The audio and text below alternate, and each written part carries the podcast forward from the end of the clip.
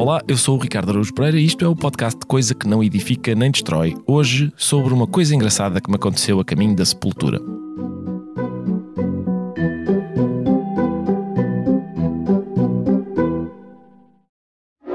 Uma coisa engraçada que me aconteceu a caminho da sepultura. Que raio de tema é este? Já está tudo com os pés para a cova. A vida é curta, mas ainda dá para fazer muita coisa, malta.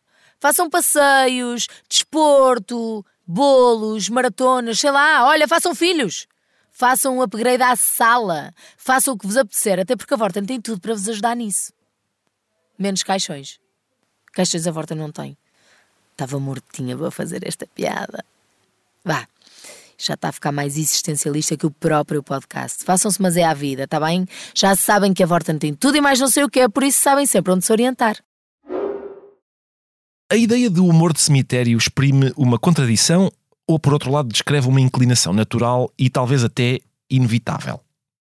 Num livro chamado Off Corpse, jogo de palavras que eu não consigo traduzir, e que tem por subtítulo Death and Humor in Folklore and Popular Culture, ou seja, a morte e o humor no folclore e na cultura popular, Richard E. Meyer, que é professor de psicologia na Universidade da Califórnia, escreve um ensaio intitulado Pardon Me for Not Standing: Modern American Graveyard Humor. Isto é, peço desculpa por não me levantar, humor de cemitério americano moderno. O autor começa por reconhecer que o tom das inscrições gravadas nas pedras tumulares tem vindo a mudar. Houve um tempo, diz ele, em que o epitáfio mais popular dizia Here comes stranger as you pass by. As you are now, so once was I. As I am now, so you must be. Thus think on death and follow me. Ou seja, escuta estranho quando aqui passas, o que tu és agora eu fui em tempos, o que agora eu sou tu terás de ser, por isso pensa na morte e segue-me. Mas o autor dedicou-se a visitar alguns cemitérios americanos e recolheu epitáfios bastante diferentes, tais como o da senhora Helen Louise Jones, falecida em 1995 em Portland, Oregon, cuja campa diz: Isto não estava na minha agenda. Ou do Sr. William Scott Gibson, que morreu em 1977 em Lansdowne, Pensilvânia. Diz ele: Isto é realmente uma grande chatice. E registrou ainda, por exemplo, a ideia do Sr. Archie A. Arnold, falecido em 1982 em Allen County, Indiana que resolveu instalar um parquímetro de cada lado da sua pedra tumular, parquímetros expirados, evidentemente. O defunto já, já está a pagar multa nesta altura. Aos epitáfios destes anónimos podemos juntar os de pessoas famosas, como o de Mel Blanc, por exemplo, o ator que fazia as vozes de Bugs Bunny, Daffy Duck e Porky Pig, que escreveu no seu túmulo That's all, folks, ou do comediante britânico Spike Milligan, eu bem vos disse que estava doente, ou ainda o do ator Jack Lemmon, cuja campa exibe apenas a frase, escrita com o tipo de letra que costumamos ver nos créditos iniciais dos filmes Jack Lemmon in e mais nada. De um morto, em princípio esperamos que esteja calado. E supomos que esse silêncio exprime tristeza e medo, que é o que a morte costuma inspirar. Numa das suas famosas homilias, São João Crisóstomo faz o elogio do medo e é do medo da morte que está a falar, diz ele. Vedes que vantagem advém do medo? Se o medo não fosse bom, os pais não contratariam tutores para os seus filhos, nem os legisladores enviariam magistrados para as cidades. O que pode ser mais severo do que o inferno? No entanto, nada é mais proveitoso do que o medo dele, pois é o medo do inferno que nos trará a coroa do reino. Onde há medo, não há inveja. Onde há medo, o amor ao dinheiro não perturba. Onde há medo, a ira é apaziguada, a concupiscência maligna é reprimida e toda a paixão irracional é exterminada. E assim como numa casa onde há sempre um soldado armado, nenhum ladrão, nem arrombador, nem qualquer malfeitor ousará aparecer, da mesma forma, enquanto o medo se mantém senhor das nossas mentes, nenhuma das paixões vis atacará facilmente, mas todas se afastam e são banidas, sendo expulsas em todas as direções pelo poder despótico do medo. E continua dizendo: E não apenas obtemos essa vantagem do medo, mas também outra que é muito maior, pois de facto não apenas ele expulsa as nossas paixões malignas, mas também introduz com grande facilidade todo o tipo de virtude. Onde há medo, há zelo na caridade, intensidade na oração e lágrimas calorosas e frequentes e gemidos repletos de contrição. Pois nada consome o pecado e faz a virtude aumentar e florescer como um estado constante de temor.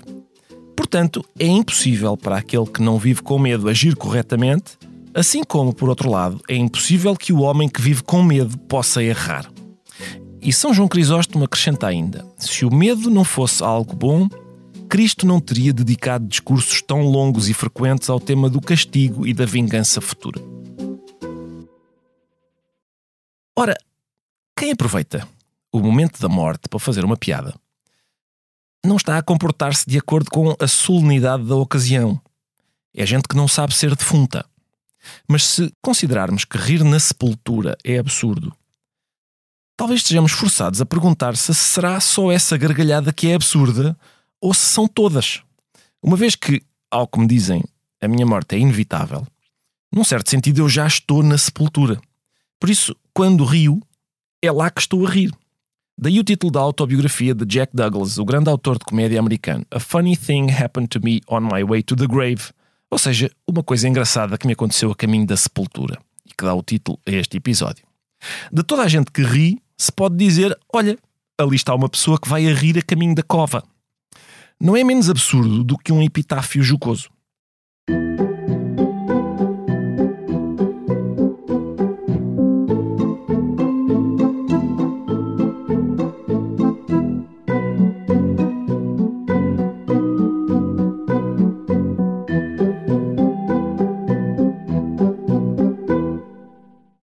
Talvez o mais evidente parentesco entre humor e morte seja o facto, muitas vezes assinalado, de todas as caveiras sorrirem. E é possível que seja essa uma das razões para que, num dos momentos mais célebres da história da literatura, alguém faça uma reflexão sobre o humor enquanto fala com uma caveira.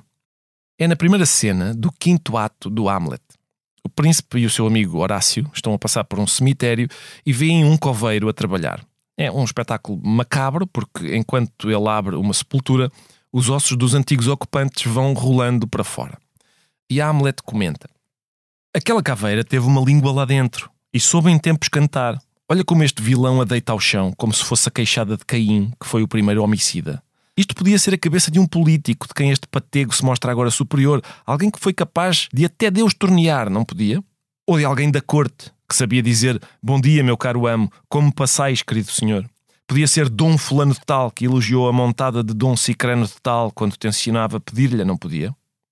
Chocado com o que está a ver, Hamlet vai falar com o coveiro, que a certa altura lhe diz: Vede esta caveira que aqui jaz há 23 anos. E diz Hamlet: De quem é? E o coveiro responde: De um filho de puta amalucado. De quem julgais que é? Não sei dizer-vos, responde Hamlet. Diz o coveiro: Que a peste coma este sacana aluado. Deitou-me uma vez pela cabeça abaixo uma garrafa de vinho do Reno. Esta caveira que vedes, senhor, é a caveira de Yorick, o bobo do rei. E Hamlet pega na caveira e diz: Ah, pobre Yorick, eu conheci o Horácio, uma pessoa de infinita graça, da mais fina fantasia. Mil vezes às costas me levou, e agora que abominável me é isto à ideia. Faz-se-me um nó na garganta. Daqui pendiam os lábios que um horror de vezes beijei. Onde estão agora a sua galhofa e cabriolas, aquelas cantigas e assomos de chacota que costumavam lançar toda a mesa num tumulto? Não há agora ninguém que zombe do teu sorriso? Ficaste de queixo à banda? Vai agora até à câmara de uma dama e diz-lhe que pinte-se ela com pó espesso de um dedo, com essa tua figura se há de finar. Fala rir disso. Não sei se Hamlet está a ser sincero ou sarcástico, mas esta é a melhor definição que eu conheço do trabalho do humorista. Fazer com que as pessoas se riam da seguinte ideia: por mais que façam, vão morrer. Há quem pergunte, provavelmente bem, para que é que isso serve? Não tenho a certeza de saber responder. Há um poema muito famoso de Philip Larkin chamado Obad. Fica aqui dito pelo próprio poeta. I work all day and get half drunk at night. Waking at four to soundless dark, I stare. In time, the curtainages will grow light. Till then, I see what's really always there. Unresting death, a whole day nearer now. Making all thought impossible, but how and where and when I shall myself die. Arid interrogation. Yet the dread of dying and being dead flashes afresh to hold and horrify. The mind blanks at the glare, not in remorse, the good not done, the love not given, time torn off unused, nor wretchedly because an only life can take so long to climb clear of its wrong beginnings, and may never, but at the total emptiness for ever, the sure extinction that we travel to, and shall be lost in always. Not to be here, not to be anywhere, and soon. Nothing more terrible, nothing more true. This is a special way of being afraid. No trick dispels. Religion used to try. That vast, moth-eaten musical brigade created to pretend we never die. And specious stuff that says no rational being can fear a thing it will not feel, not seeing that this is what we fear. No sight, no sound, no touch or taste or smell, nothing to think with, nothing to love or link with, the anaesthetic from which none come round. And so it stays, just on the edge of vision, a small unfocused blur, a standing chill that slows each impulse down to indecision. Most things may never happen. This one will. And realization of it rages out in furnace fear when we are caught without people or drink. Courage is no good. It means not scaring others. Being brave lets no one off the grave. Death is no different whined at than withstood. Slowly light strengthens, and the room takes shape. It stands, plain as a wardrobe, what we know, have always known, know that we can't escape, yet can't accept. One side will have to go. Meanwhile, telephones crouch, getting ready to ring in locked-up offices, and all the uncaring, intricate, rented world begins to rouse. The sky is white as clay with no sun. Work has to be done. Postmen, like doctors, go from house to house. Há várias coisas que me interessam neste poema. A palavra afraid, com medo, aparece uma vez, e fear, medo, três vezes. A última das quais sob a forma furnace, ou seja, medo fornalha. Mas talvez a resposta à pergunta que formulei há pouco esteja nestes versos. Courage is no good. It means not scaring others. Being brave lets no one off the grave. Death is no different, wine that, than withstood. Não há dúvida de que a coragem não isenta ninguém da sepultura. E de que a morte não é diferente para os que a temem ou para os que a enfrentam e lhe resistem. Certo, todos morrem. A morte não é diferente. Mas talvez a vida seja. Talvez a vida seja mais vida para quem é capaz de se rir da morte do que para quem a teme. Mais sobre isto após uma curta pausa. Desculpa, posso? É aqui que se vai falar de coisas interessantes. Então eu começo. Hyundai. Que carros! Inovadores, tecnológicos, comprometidos com a sustentabilidade. P posso continuar ou, ou estou a ser chata? Falar dos automóveis Hyundai é entusiasmante. Conduzi-los é ainda melhor. Hyundai é coisa que entusiasma.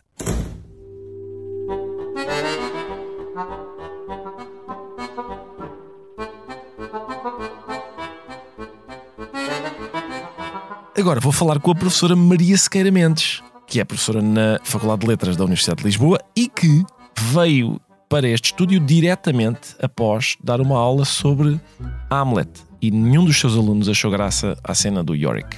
Nenhum. Certo. Vamos- Obrigada pelo convite, Ricardo. Ora, é assim, eu é que agradeço que tenha vindo.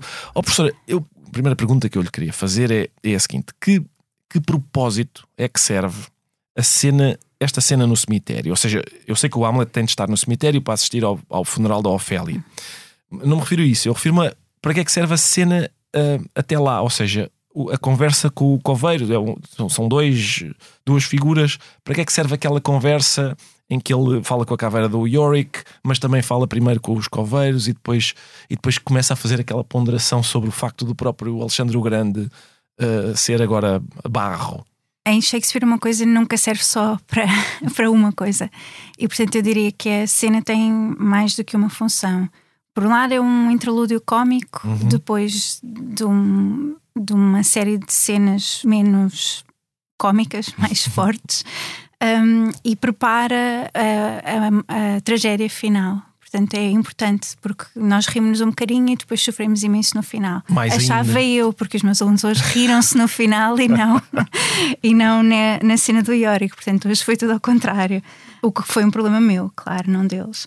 Mas tem outros propósitos. Uma das coisas que eu gosto muito nesta cena é o facto de, ao longo da peça toda, Hamlet é sempre a personagem mais inteligente. Uhum. Uh, e é sempre aquela que consegue suplantar todos os outros uh, nos, através dos seus jogos de palavras, etc. Mas quando chega aqui à cena com o coveiro, o coveiro uh, dá-lhe a volta. Exato. E desse ponto de vista, um, e Hamlet a certa altura já não lhe consegue responder. Diz uh, que ah, é melhor mudarmos de assunto porque este coveiro nunca nos dá uma resposta direta, que é o que no fundo o que Hamlet fez uhum. o, durante a peça toda. Sim, por exemplo, só para dar um exemplo, por exemplo, o Hamlet pergunta uh, para que homem é esta é esta cova e ele diz não é para homem nenhum, então para que mulher também não é para, para mulher nenhuma é para uma pessoa que já que foi uma mulher, mas já não é. Ou seja, há esse, há esse jogo brincalhão do coveiro de, de desconversa, é só para situar. É isso mesmo, Sim. é isso mesmo. Ao mesmo tempo, o Yorick é uma espécie de Hamlet, no sentido em que Shakespeare um, era um copião, não sei se posso dizer isto assim em público, mas um, todos eram na altura, não, não, era uma característica dele, mas ele parte de umas fontes Uh, e nessa, nessas fontes uh, há a figura do Hamlet, A-M. L-E-T-H. E esse Hamlet é um bobo, ou seja, na verdade tem muitas características que são as características de um bobo da corte. E Shakespeare elimina isso, limpa isso quase tudo, mas faz de Hamlet esta personagem que tem o dom da palavra e que uhum. teria a capacidade de fazer os outros rir, não tivesse sido esta grande tragédia de lhe aparecer o fantasma do pai. Um, e portanto existem mais semelhanças entre ele e Yorick do que, do que aquilo que às vezes pensamos. Ainda assim, apesar de, da limpeza que Shakespeare fez, o Hamlet consegue ser engraçado. É, é, é. sim, a certa altura, por exemplo, sobre quando ele mata o Polónio, a certa altura alguém pergunta onde é que o Polónio está e ele responde: em breve vais conseguir cheirar o hum. sítio onde ele, onde ele está. Há, há várias ocorrências disso, de, de, pequenos episódios humorísticos do Hamlet. Sim, um, hoje uh, um dos meus alunos, o Alexandre, um, a certa altura, quando eu perguntei, mas não há nada, não, é, não há nada engraçado aqui, ele respondeu que não, que o Hamlet é quase sempre engraçado, e é verdade, eu acho que ele tem razão. Em relação a isso do cheiro, é engraçado porque esta cena cheira toda mal. Exato. Um, eles estão sempre a dizer que, que as caveiras cheiram mal. O próprio Iórico, coitado, Trezanda. Um, e o que era, acho que era um cheiro comum, porque a praga tinha assolado Londres mais do que uma vez, e portanto, sobretudo nos cemitérios e, e nas igrejas, onde os mortos estavam enterrados debaixo das pedras, era frequente cheirar-se muito mal.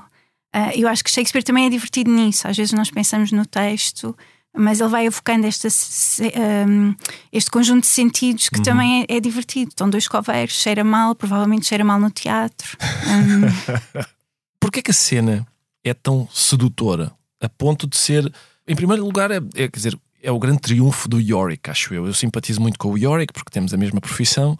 É o grande triunfo do Yorick é o facto de ele um, aqui uh, ser uma personagem importantíssima, embora esteja morto e nem sequer esteja inteiro. Portanto, e eu, eu devo dizer-lhe que houve, às vezes eu fui, já vi, já vi o Hamlet em algumas encenações em que a caveira do Yorick era o melhor ator que estava no palco. Mas a cena é muito sedutora a ponto de ser um emblema da peça mas, mas também da própria ideia de teatro. Quer dizer, toda, quase todas as traduções do Hamlet que eu tenho têm na capa um homem a falar com uma caveira, mas, mas também não é estranho que um cartaz a anunciar aulas de teatro, por exemplo, uma coisa assim, tenha o desenho de um senhor de colãs a falar com um crânio. É, é uma. Porquê que esta ideia de alguém a falar com uma caveira impressionou tanto a nossa imaginação coletiva? Não sei se responder a isso é a resposta honesta, uh, mas. Um por um lado, o teatro, quando é mal feito, como estava a dizer, é o sítio onde hum, a tragédia e a comédia vão morrer. E, portanto, desse ponto de vista, Uh, e Shakespeare sabia isso, tanto que o, o, Hamlet tem as instruções aos atores que são muito específicas. E desse ponto de vista é muito interessante a ideia de termos uma caveira que rouba a cena constantemente uhum. aos vários Hamlets que vão fazendo. Um, ao mesmo tempo, a caveira tem uma ligação com, com o fantasma, uhum. no sentido em que esta espécie, o fantasma aparece e é a figura de um pai que desapareceu, uh, mas que é corpóreo, vem, vem da armadura e tudo. Uh, e aqui a caveira é, já, não, já não tem nada, é, é, não resta nada depois da morte. E ao mesmo tempo tem piada, o que é pouco comum. Quando os dois estão a cavar a campa certo. e isso é divertido, um, estava a pensar que é divertido o facto de um, não sermos todos iguais, somos todos iguais depois de mortos, como a, a referência a Alexandre um, o diz, e somos todos como Ioric, Alexandre, etc., mas não somos todos iguais na altura do enterro. E os coveiros estão a refilar porque sabem que Ofélia se suicidou, uh, mas vai ter direito a ficar enterrada no, no cemitério. Uh, e outra pessoa, isso não aconteceria a outra pessoa qualquer, portanto a implicação certo. é de como Ofélia é nobre, uh, ela tem direito a esse. Porque na altura as pessoas que se suicidavam não tinham direito a. Exatamente. Um, e, e, eles fazem-no com piada, com jogos de palavras e com. Um, e eu acho que é disso que Hamlet não gosta. Para Hamlet, ao longo da peça, tem que sempre que haver solenidade na morte. Uhum. Os solilóquios são sempre coisas pesadas e ponderadas, sofridas. E os coveiros não. Para os coveiros, a proximidade da morte é, é natural, é divertida e é um motivo de piada. Aliás, a cena uhum. começa com isso, com o Hamlet a surpreender-se. Com... Ele diz: Olha, ele está tá a cantar. O coveiro está a cantar. Como é que isto é possível? Uh, depois o Horácio diz-lhe qualquer coisa. Ele diz: Bom, realmente faz sentido que, que provavelmente o, o, o contacto repetido com, com aquela atividade faça com que ele perca a tal solenidade que noutras ocasiões teria uma, uma coisa que me impressiona muito na cena é a seguinte: Shakespeare, em princípio, quis confrontar o Hamlet com a ideia de morte, mas não só isso, com a ideia de uma morte próxima, ou seja, de alguém que o Hamlet conhecia, mas também não só isso. Ou seja, quis confrontá-lo especificamente com a morte de um bobo. Porquê? Talvez um, pela proximidade entre o bobo e Hamlet, uhum. um, e portanto prepara-se a morte de Hamlet já a seguir. Mas isso podia, um... ser, podia ser, sei lá, o avô, uma tia muito querida. o pai. Ser, sim, exato. Mas é especificamente o bobo, não é?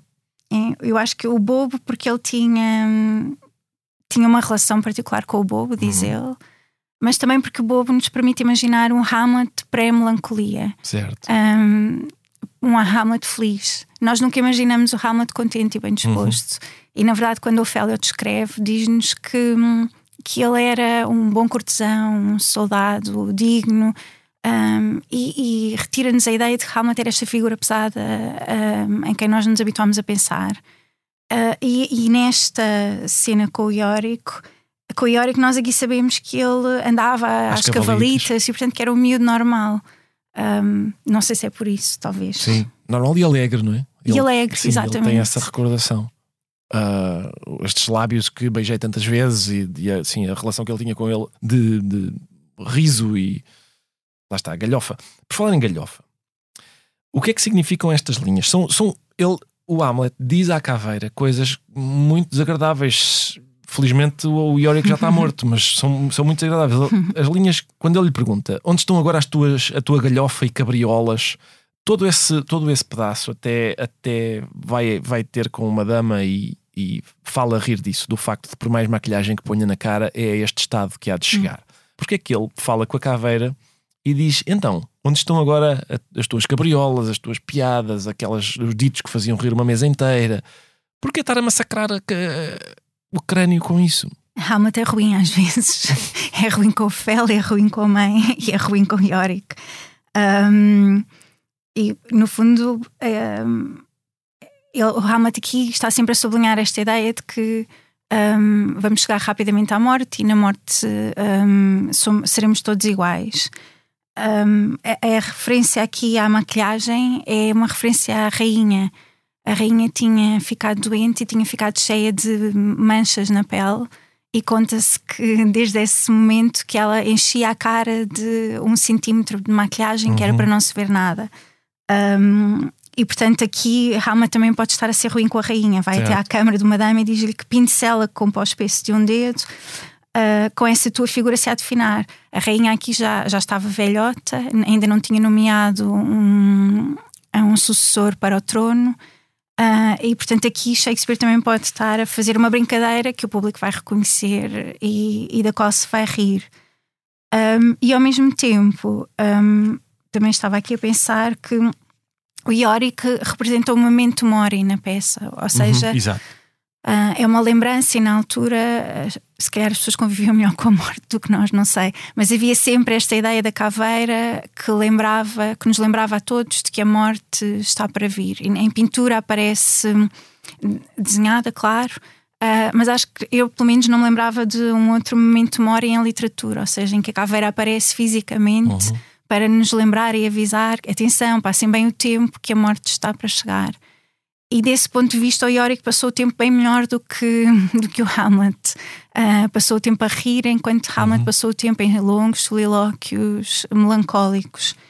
Uh, ao mesmo tempo, o Yorick é, era o bobo do rei, e nas peças de Shakespeare, os bobos têm esta característica importante: são aqueles que conseguem dizer a verdade um, usando piadas uhum. e por isso não são levados a sério o suficiente para serem assassinados. Exato. O rei Lear, a certa altura, há uma altura em que o bobo incomoda e ele diz: Atenção, olha, que se continuares, uh, corte-te o pescoço.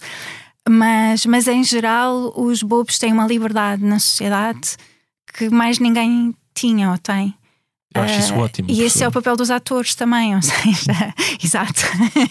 Um, e portanto, o próprio Shakespeare tinha uma liberdade que não era a, a de outras pessoas. Uh, e talvez Rama tenha procurado essa mesma liberdade quando finge que está louco. Ele não pode fingir que é um bobo, mas uhum. pode fingir que está louco e na loucura pode dizer coisas que de outro modo não seriam uh, possíveis. Especificamente, quando Hamlet diz, se vira para a caveira e diz vai ter com a, com a dama Uh, My Lady, acho, acho que é assim que, que, vem no original, mas o nosso comum amigo António Feijó, cuja tradução estamos a. a to ler, My Lady's Chamber. To My Lady's Chamber, exatamente. Mas o, nosso, mas o António Feijó, o professor António Feijó, que foi convidado deste podcast há uns episódios, traduziu por uma dama. Uh, assim, uma dama indefinida, não é? Mas fica uma dama. E quando ele diz uh, vai ter com uma dama e diz-lhe que uh, por mais maquilhagem que ponha na cara, pode, pode uhum. pôr um centímetro de maquilhagem, que é este estado que há de chegar, ou seja, vai fatalmente ser uma caveira como tu, e depois diz: fala rir disso. Ele está a ser sarcástico, porque considera que é uma tarefa impossível. Olha, fala rir disso como se fosse possível. Ou está a ser sincero. Uh, fala rir disso como quem diz é uma tarefa necessária e até, digamos, medicinal. A resposta uh, certa é as duas. em Shakespeare são sempre as duas. Mas, mas eu, eu gosto da ideia de que, que, ao mesmo tempo, aquilo que ele faz um, é ensinar-nos a rir da morte e da proximidade da morte. Uh, e que isso acontece nas tragédias também. Aliás, por exemplo, hoje os meus alunos riram-se do duelo final e da cena da morte. Eu pensei que, na verdade, uma das cenas que eu acho mais engraçada é no Otelo, a Ofélia morre o que é uma cena horrível, não é? Uhum. Porque é assassinada, é, é um, hum, sufocada pelas mãos do homem que ela sempre amou, mas ela morre e a certa altura entra uma, a, um, a Emília, a criada, o Otelo está muito atrapalhado e de repente a Ofélia acorda, diz ele é inocente e volta a morrer. E claro que na altura já se sabia que uma pessoa que foi um, sufocada não acorda. E portanto isto podia ser importante porque tinha o propósito de termos Ofélia a perdoar Otelo apesar do mal que ela lhe fez, mas é divertido. E em cena, eh, quando é bem feito, é quase sempre divertido porque é, é pouco esperado. E portanto eu aqui também acho que há, há este lado em que Shakespeare nos faz rir de, um, de coisas que nós não estamos à espera. Acho que o meu episódio preferido é no Macbeth, Uh, os trovões, começa com trovões e com relâmpagos na cena das bruxas. Uhum. E os trovões e relâmpagos eram quase sempre uh, feitos como uma espécie de bombinhas de mau cheiro na altura. E eu, quando li isto, fiquei encantada, porque significa que quando o público entra, as bruxas dizem fair is foul and foul is fair, o belo é horrível uhum. e o uhum. horrível é belo. mas que o teatro está empestado de bombinhas não cheiro com um cheiro horrível. E é um cheiro que só se dissipa no final, quando o Duncan, portanto, o rei que Macbeth vai assassinar, chega ao castelo uh, de, de Macbeth, de repente diz: Ah, o ar aqui está, é agradável. E eu acho que isto fazia as pessoas rirem-se porque o cheiro das bombinhas tinha-se dissipado e de repente aquilo, o ar estava mais leve, de facto. Um, e portanto eu acho que Shakespeare tinha piada em coisas que nós hoje não imaginamos ou de que não nos, podemos não nos lembrar. Um, e, e, a ideia de que qualquer pessoa, desde a rainha ao coveiro, ao bobo, uh, pode encontrar graça na morte, parece-me interessante. Ao mesmo tempo, esta um, dama ecoa com uma dama que aparece, acho que salvo erro, na terceira cena do quarto ato, uh, que é a Lady Worm. Também quando o Polonius uhum. morre, um, há esta ideia de que o Hamlet vai sempre dizer que os vermes se alimentam do corpo humano e, por sua vez, o corpo humano, quando come, alimenta-se de animais, e, portanto, há esta espécie de repetitividade na morte, ou de repetição na morte, de circularidade, acho que uhum. sequer é a melhor palavra, de que ele vai falar aqui. Portanto, esta cena do coveiro também está cheia de. de vermes uhum. um, que se alimentam dos nossos corpos. Um, e, e, Alexandre que se faz pó e uh, o pó terra é, da terra se faz barro. Uh, César Imperial morto e em barro resolvido um, é tudo são tudo referências a esta ideia de que no final somos todos iguais. Ah, ele também faz uma piada com rabos posso dizer, não se calhar não devia dizer. Sim, sim, claro. era, o que, era o que faltava. Então, assim, a certa altura ele diz: não é possível seguirmos na ideia o nobre pó de Alexandre até o vermos servir de batoque de barril. Em inglês é um bunghole, que era aquele buraco que se fazia no barril, mas que também é um ânus. E portanto ele aqui está sempre, é a caveira de onde a língua sai, é o ânus de onde o ar sai, de onde tudo sai. Um, e portanto há aqui sempre piadas escondidas que às vezes são. precisam de ser explicadas para nós as acharmos divertidas. Professor, eu acho que nunca mais vou ler nada do Shakespeare sem, sem a sua assessoria. Sem sem, Não, não.